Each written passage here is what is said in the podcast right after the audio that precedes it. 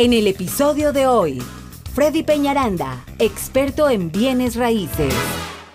Vamos aquí eh, con Héctor Ramírez, que viene nuestro consultor financiero de cabecera con una gran experiencia y, y, definitivamente la persona que a mí también me asesora en todo el tema de mi tema financiero, mis fondos de inversión, bueno, en fin, muchas cosas de total confianza. Es un tremendo profesional en todo lo que hace y bueno, aquí nos trae toda, toda su energía, todo su, entusiasmo como siempre. ¿Cómo estás, Héctor? Muy bien, muy bien. Quiero tomar un segundito nada más para saludar a algunos de nuestros oyentes que en las últimas, en el último mes nos han llamado, la señora Ana Arce en Laredo, el señor Enrique Villalta en Miami, créalo o no, ha estado mirando nuestros videos, o sea que eh, Freddy, estamos, estamos tomando mucha, ya, ya mucho, mucho, mucha actividad. Sí, mucha actividad. No. Qué bueno. Así que yo sé que ustedes que están escuchando allá, saludos y bueno, vamos a, a, con un tema muy, muy importante que es, que es acerca de las finanzas en este momento. Sí, sí, sí. Bueno, pero aquí también está, está Erika Basurto, mi querida amiga Erika, dándonos un, un gran saludo. Frank Coste, que es una de las personas que también nos escucha siempre en nuestros programas. ¿Cómo estás, Frank? Y bueno, ahí, ahí tenemos gente conectada. Francisco, también está, bueno, ahí tengo más gentecita. Omar, que está desde Norwalk, que no sé dónde está, pero es aquí en Estados Unidos. Y bueno, en fin, un saludo a toda esa gente que se conecta con nosotros. Y me encanta el tema que vamos a hablar. Bueno, de por sí a mí la parte financiera me, me, me encanta mucho y son los cuatro pilares fundamentales para tener unas excelentes finanzas. O sea, ese punto sí está bien. Digo que para todos, compre casa, no compre casa, lo que sea, este es un tema que a usted realmente le va a servir. Porque si tienes bien sus finanzas, va a comprar mejores casas. ¿Sí exacto, o no? exacto. Y no solamente una. Y no solo una, Exacto, porque ya pues podemos sí. darle lo- las estrategias para casas de inversión, así es. El pensamiento es que tú tengas las finanzas tan bien, que no simplemente vivas bien en este país mientras, mientras vives y mueres, sino que tú dejes un legado para tu familia. ¿Qué tal? A mí una vez alguien me, me pintó eh, un legado de esta manera. Me dijo, Héctor, un legado es cuando alguien va a cierta casa y ve un cuadro donde estás tú y tu esposa y es tu tataranieto diciendo, mira, ellos fueron los que empezaron todo. O sea, eso, eso en verdad habla muchísimo, porque si tú le preguntas a alguien, ¿cómo se llama tu tatarabuelo? Mucha gente ni siquiera sabe quién Ay, era. buena pregunta. ¿Cierto que sí? ¿Cómo se llamaba? No, pues a lo- así Me acuerdo tuviera- de mi bisabuelo nomás, pero ¿A dónde se puede mandar a hacer ese Sí, cuadro? Exacto. De una vez para que lo vayas haciendo. Entonces, ahora. Bueno, entonces vamos a, mire, este tema es importantísimo. Tome Buena nota, idea, escriba. buena idea, sí. Pero lo que dijo Freddy ahorita es bien importante. A mí me gusta utilizar mucho las analogías y yo creo que esta es válida. Piense en los cuatro pilares fundamentales de las finanzas como una mesa de cuatro patas, ¿ok? Esas cuatro paticas que sostienen a su mesa, ¿quién de ustedes alguna vez no ha ido a un restaurante, a un, a un lugar donde usted se sienta en una mesa y esa mesa está como desbalanceada, ¿cierto que sí? Bueno, pues estos cuatro pilares fundamentales de las finanzas, que son como las cuatro patas de una mesa, son la, el ingreso, primero que todo, ¿ok? Las deudas, lo otro es la protección, o sea, que nosotros le llamamos también seguros. Y lo otro son los ahorros o inversiones, ¿ok? Entonces voy a repetir nuevamente. Ingresos, deudas, ahorros y seguros, ¿ok? Míralo de esta manera. Si una de esas, tú tienes que mantener un balance entre las cuatro. Si una de esas cuatro está más larga o más corta que las otras, pues ¿qué pasa con esa mesa? Se desbalancea. Y nos ha tocado ver eso. En un restaurante nos pasamos para otra mesa porque no queremos que se nos riegue todo lo que hay encima. Pues lo que se nos riega de lo que hay encima es nuestra vida, Jorge. Entonces, ¿qué sucede si tú tienes la pata de las deudas más larga que las otras tres? No, hombre. ya. ¿Cierto? ¿Y cuántas Ya. personas no hay en este país que tienen esa pata de las deudas mucho más larga que las otras? Y es que eso sucede mucho en los Estados Unidos, porque mucha gente vive de el cheque del día a día. Exactamente, exactamente. Ahora mira esto. Nos gustaría que tuvieras de pronto la pata de los ingresos más, más decir yo, pues si uno tiene la pata que se desbalance, si es la de los ingresos no importa que se desbalance. Que se desbalance. Exa- exactamente. Es la pata larga. yo lo que quiero hablar es de uh, Pero cada si una de de esas cuatro. wow. En este país uno diría, no, a mí me gustaría vivir sin deudas. Pero es imposible y a la final necesitas de esas deudas hasta cierto caso, ¿no? Por ejemplo, en el tema de lo de Freddy para comprar casa, yo recuerdo, yo trabajé en banco, yo trabajé en un banco por 12 años, yo fui manager de uno de los bancos conocidos acá y resulta que cuando yo era manager, una persona sin crédito no se le aprobaba para nada. Una persona con mal crédito se le buscaba algo, pero una persona sin crédito, nada. Entonces, no, hay, tú no, hay- tienes- no hay un historial. Exacto, no, no, no sabe uno cómo, cómo esa persona puede manejarlo. Entonces, las deudas son necesarias, pero no en forma exorbitante, como decías tú ahora, que se gaste todo lo que llegó del cheque o hasta más. Se endeuda. Cuando llega ese cheque de su, de su trabajo, ya se gastó. Entonces, pensémoslo de esta manera. Primero que todo, cuando termine el programa, vamos a bajar en, repítanos tu, tu YouTube En, Real, en YouTube es Freddy Penaranda y en, y en, el, en el de Facebook es Real Property FP. Exacto, porque vamos a hacer, vamos a bajar una, una hoja de presupuesto. Una de las cosas más importantes que debes hacer tú con tus deudas es tener una hoja de presupuesto. Y mientras más detallada sea, mejor. Yo sé que nosotros somos personas que decimos, no, lo más simple, mejor. No, no, no. En un presupuesto, mientras más detalladito sea, mejor. ¿Por qué? Porque tú quieres saber cuánto te estás gastando en, en cada cosita. Y lo único que debes hacer es agarra seis meses de tus cuentas bancarias Ya. y empiezas a escribir ahí en este presupuesto qué es lo que se está yendo a dónde, ¿ok? Y luego tú, bien Donde concienzuda- gastas más, ¿verdad? Claro. Y siéntate con tu esposa si eres casado, con tu esposo si eres casada. Y lo primero, la primera regla que ustedes se deben poner es, ok, no nos vamos a sacar los trapitos al aire, simplemente vamos a hablar como personas adultas y vamos a decir esto que es y eso lo podemos bajar. Y mirarlo yo fríamente. te lo aseguro, yo te lo aseguro que tus finanzas cambian.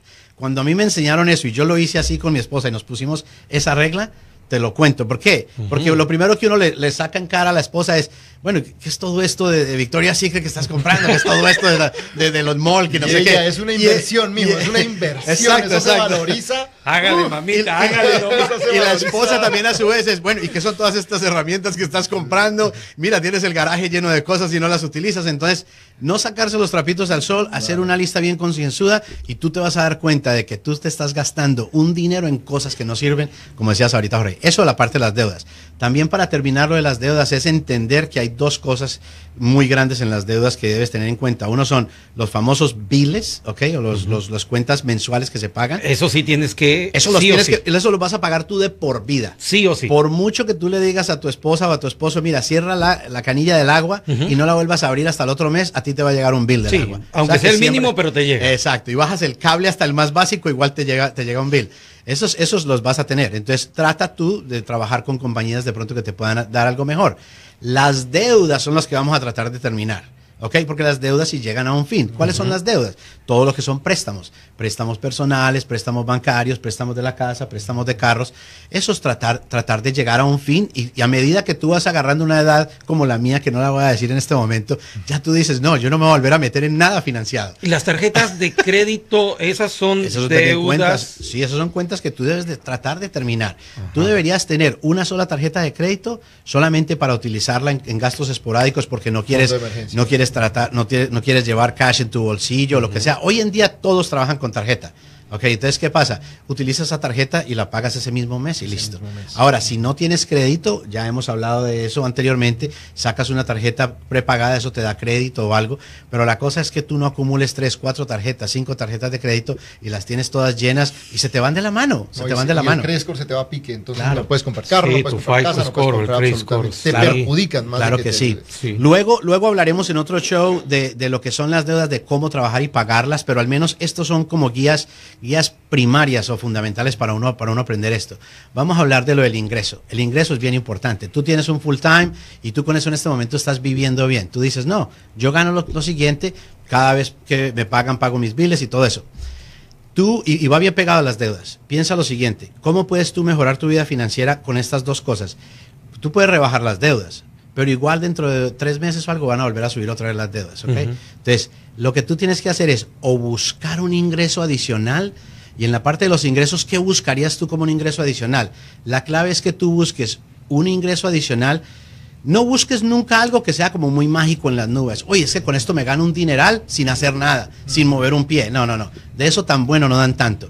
Pero sí hay trabajos allá afuera que, no requieren que tú trabajes tantas horas. Entonces, si tú tienes una, algo que puedes hacer que no requiera de tantas horas, pero más o menos balancealo, que te deje un buen dinero, todavía puedes tener una relación buena con tu esposa, con tus hijos, no estar gastando tanto tiempo allá afuera, pero ganar un dinero adicional, porque con un dinero adicional puedes salir de deudas mucho más rápido. Esas dos van de la mano.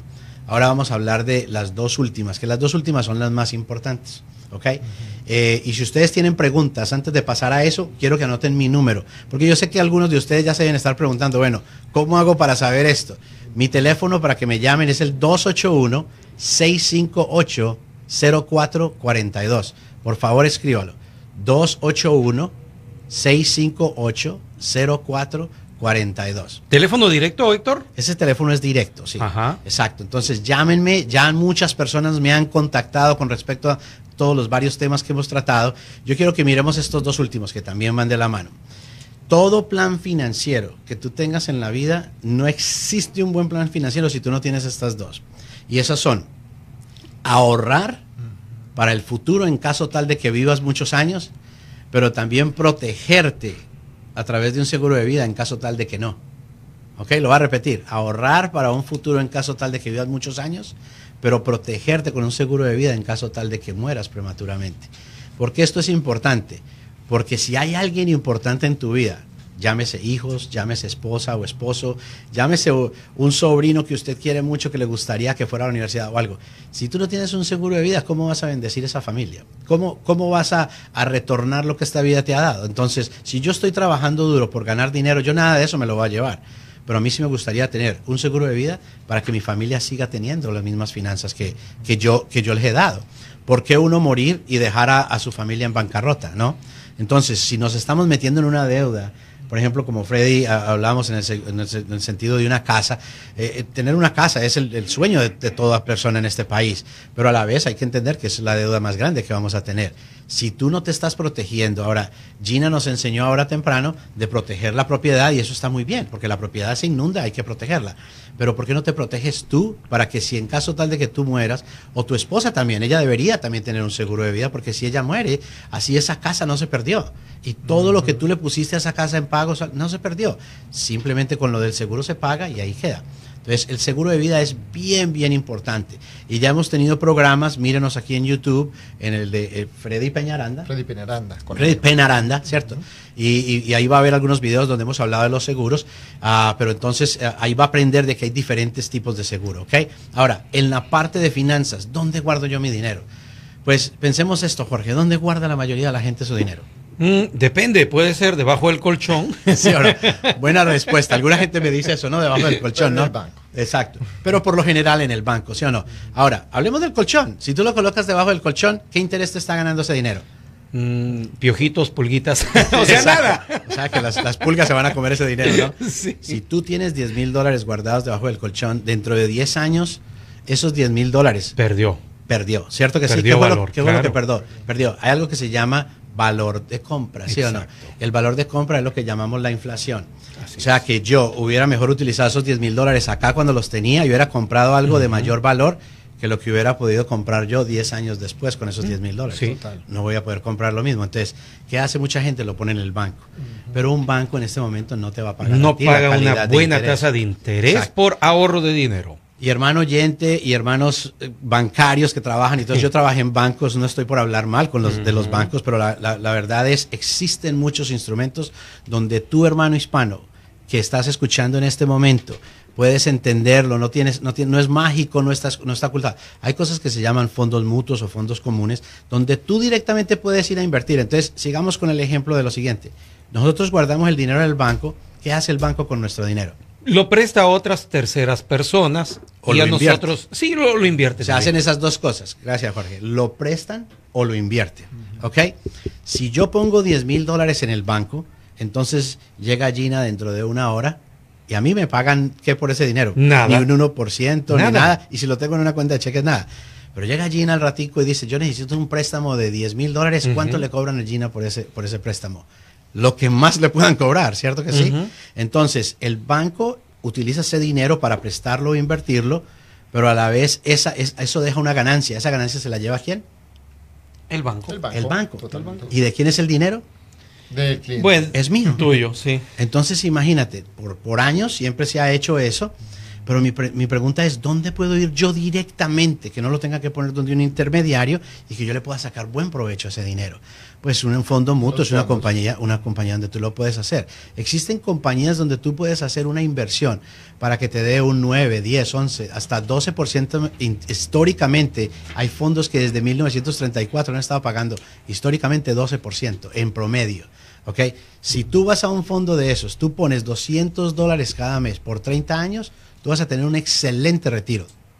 Ahora, si tú dices, yo no tengo 30 años para retirarme, yo tengo ya 50 años y me quedan apenas 15, 20 o algo. Perdón, eh, ¿cuál es la edad de retiro entonces? Porque nos quedan segundos. Sí, no, la, la, edad de retiro por lo general pensando en 65 años. Ok, correcto. Exacto, entonces tú vas a un fondo mutuo, lo colocas por 15 años, pero entonces vas a tener que colocarle un poquito más, pero siempre va a haber esa posibilidad. Así que mi hermano, te voy a dar nuevamente mi número, llámanos solamente para que agarres más información.